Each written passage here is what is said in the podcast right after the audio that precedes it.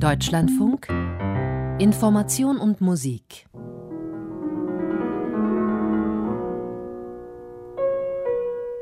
Denke ich an Deutschland Er flüchtete mit seinen Eltern im Alter von 14 Jahren vor dem Bosnienkrieg. Die Familie kam in Heidelberg an, im Land von Goethe und Schiller. Der junge Mann entdeckte seine Begeisterung für die deutsche Sprache und stieg selbst zum gefeierten Autor auf. Die Rede ist von Sascha Stanisic, der Kinderbücher schreibt, aber auch preisgekrönte Bücher für Erwachsene. Das Debütwerk Wie der Soldat das Grammophon repariert behandelte den Krieg und die Flucht. Für den Roman vor dem Fest bekam er den Leipziger Buchpreis, für das Werk Herkunft den Deutschen Buchpreis. Am kommenden Mittwoch bekommt Sascha Stanisic nun den Schillerpreis der Stadt Marbach am Neckar dazu. Die Jury begründet das mit den Worten, als Dramatiker, Philosoph und Historiker setzte sich Friedrich Schiller mit Macht und Herrschaft, Krieg und Revolution und den Kampf um individuelle Freiheit auseinander. Themen, die auch den Lebensweg des und das Schaffen des Preisträgers kreuzten. Bei uns im Deutschlandfunk hat er für sein großes Vorbild schon mal geschwärmt.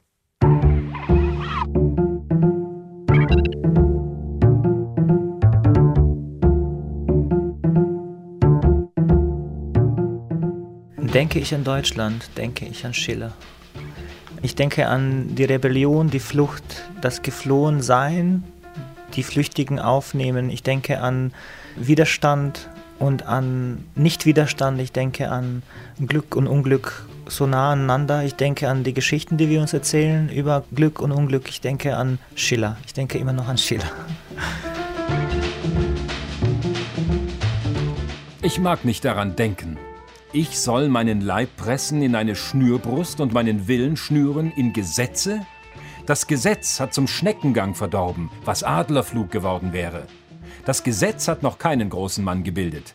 Aber die Freiheit brütet Kolosse und Extremitäten aus. Ich habe schon als 15-, 16-Jähriger, als mein Deutsch einigermaßen gut war, angefangen, wirklich viel zu lesen, viel deutschsprachige Literatur zu lesen. Ich habe die Gedichte von Ben gelesen, ohne sie wirklich zu verstehen. Und ich glaube, sehr viel von meinem Schreiben heute basiert und resultiert noch auf diesem damaligen ja, begeisterten jungen Sascha, der das Gefühl hatte, mein Gott, was für Welten eröffnen sich mir. Und Schiller war da ganz prägend für mich, weil ich einen jungen Mann kennenlernte, der so unglaublich quirlig und umtriebig war, in seiner Biografie eine ständige Auseinandersetzung mit Machtgefügen hatte und es dann auch mutig in seinen Texten aufgeschrieben hatte. Und das wollte ich auch sein. Ich wollte quirlig und umtriebig sein und ich wollte mutig in meinen Texten sein.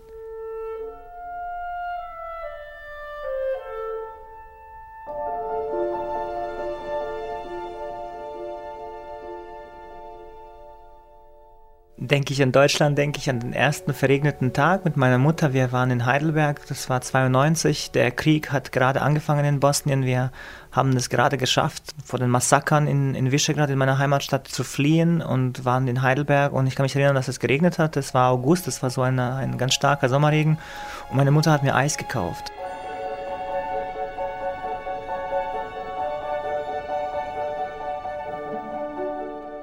Aber schwer in das Tal hing die gigantische, schicksalskundige Burg nieder bis auf den Grund, von den Wettern zerrissen. Doch die ewige Sonne goss ihr verjüngendes Licht über das alternde Riesenbild, und umher grünte lebendiger Efeu, freundliche Wälder rauschten über die Burg herab.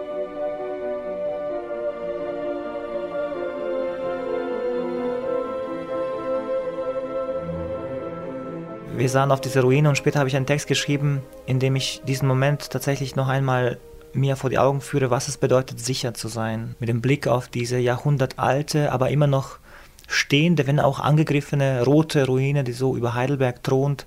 Man denkt, die hat auch alles überstanden, alle Zeiten. Und denke ich an Deutschland, denke ich ganz stark an diesen ersten verregneten Tag und dann eben diese ersten Sonnenstrahlen und wie wir dann dieses Eis essen nach dem Regen und die ganze Stadt riecht nach diesem Staub in der Luft man fühlt sich zum ersten Mal seit vielen, vielen Monaten sicher. Und diese Sicherheit war einer der schönsten Gefühle meines Lebens.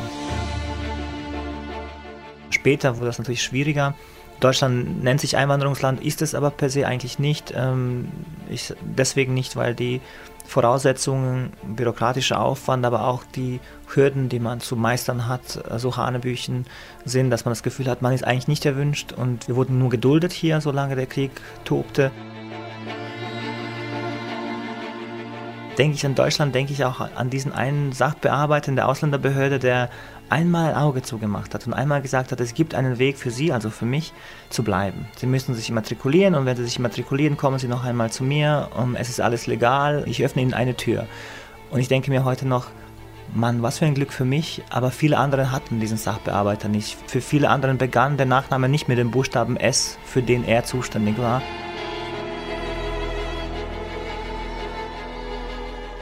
Mir steht die Sprache zur Verfügung wie jedem anderen, der mit Sprache umgeht. Nur weil ich eine andere Herkunft habe, heißt es das nicht, dass ich einen bestimmten Vorteil oder Nachteil habe dadurch, weil eben Deutsch für mich eine Muttersprache geworden ist. Ich habe sie mir erarbeitet, sie ist mein Spielgefährte und ich ihr auch natürlich in dem Fall.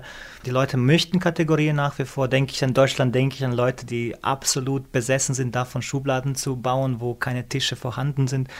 Es ist für mich ein immerwährender Kampf gegen dieses migrantische, das ich natürlich in dem biografischen trage, aber es ist keine ästhetische Kategorie.